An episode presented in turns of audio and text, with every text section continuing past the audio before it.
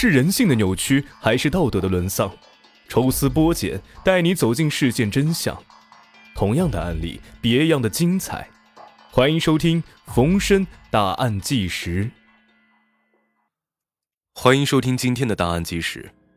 今天给各位带来一例沉默的凶手。上海崇明岛杀人案，与保姆有染的男主人家中遇害，凶手究竟是谁？在二零一一年五月初的一个早晨，派出所接到报案，一位村民被打死家中，现场周围的邻居都已经搬迁了，四周都是建筑工地。案发地点是上海长兴岛丰产村三百号。死者是这栋房子的主人孙有成。被害人的尸体躺在了楼梯的台阶上，现场的楼道上四处喷溅的血液，让人感觉凶手要比被害人的力量大很多。死者的致命伤主要是在上头部，那里遭受了某种钝器反复的多达二十几次的击打。可以推断出，凶手作案时带着一种报复性的心理，或者有一种情绪的宣泄。像这样惨烈的现场，即便是从业多年的刑警也不多见。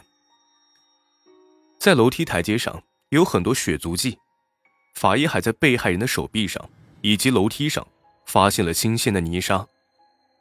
两处的泥沙痕迹一样，很有可能都是在被害人受害前后凶手留下来的。案发现场的有两栋楼，西边是主楼房，东边是副楼房。副楼已经闲置了很长的时间。两栋楼房呢，都是蟹苗养殖场。孙有成的家有一个足球场大小，院子的三分之二是已经干枯的蟹塘。这个院落没有一点维修的痕迹，不会用到泥沙。现场出现新鲜的泥沙，侦查员们不约而同的想到了周围的建筑工地。会不会是有人入户行窃，被孙有成给发现了？转而抢劫杀人呢？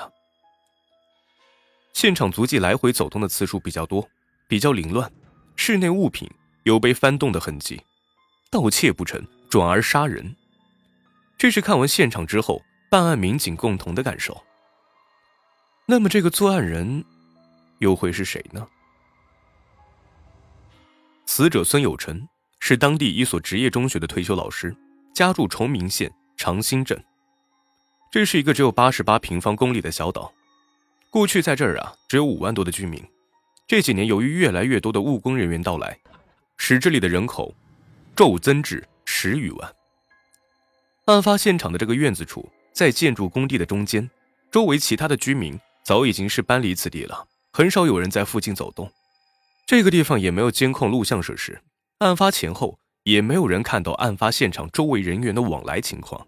现场留下的痕迹并不多。专案组希望技术人员能够从仅有的物证中找到案件的突破口。法医鉴定，死者死亡的时间为午饭之后的三个小时，也就是前一天午后的两三点钟。死者当时身穿着内衣内裤，应该是正在午休。死者虽然已经六十一岁了，但是法医说死者的身体还是非常的健壮。所以可见，当时是应该被一个比他还要健壮的人追打到了楼梯口，最后倒在一楼楼梯口死亡。楼上两间卧室的衣柜都被翻动过，会不会是看到附近正在拆迁，这个窃贼想趁虚而入捞点便宜，结果没想到惊动了正在午休的孙有成，结果由盗窃转混成了抢劫杀人。但是从法医的尸检情况来看，死者的头部被钝器击打有了二十多下，而且从击打的力度和密度来看，似乎是在发泄心中的仇恨。到底是因财杀人，还是因仇恨而杀人呢？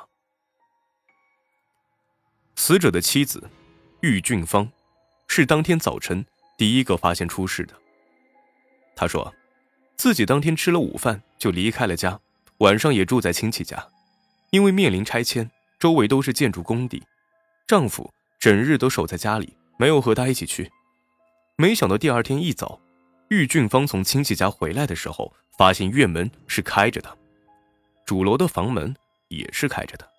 一进门就看见丈夫倒在血泊之中，她被眼前的场景给吓住了，在不知所措中叫来了丈夫的妹妹。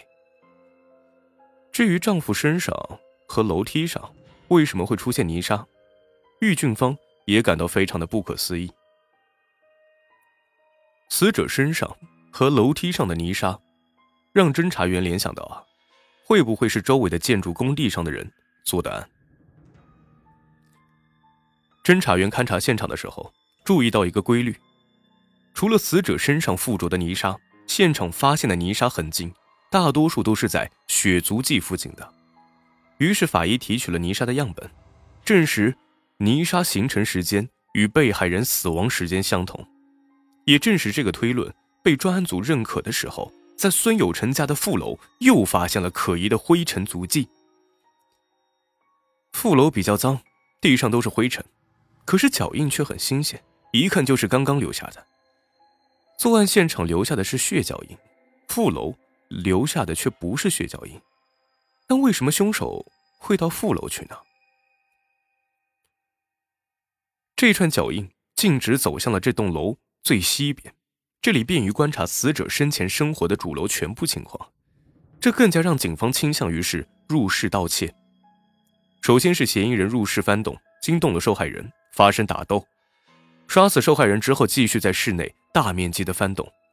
案发的院子有两栋楼，主楼是死者和妻子生活的地方，副楼已经闲置很长时间，放置一些废弃的物品。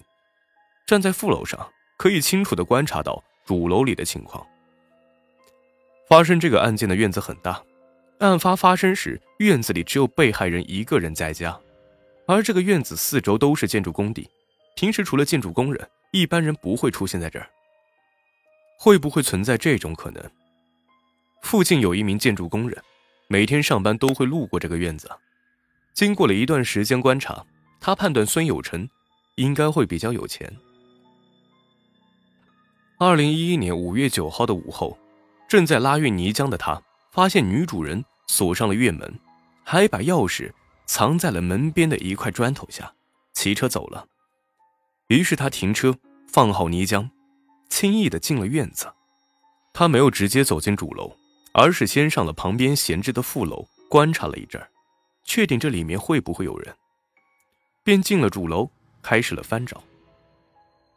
可是出乎意料的是啊。这个看上去外表富丽堂皇的院子，却找不出什么值钱的财物。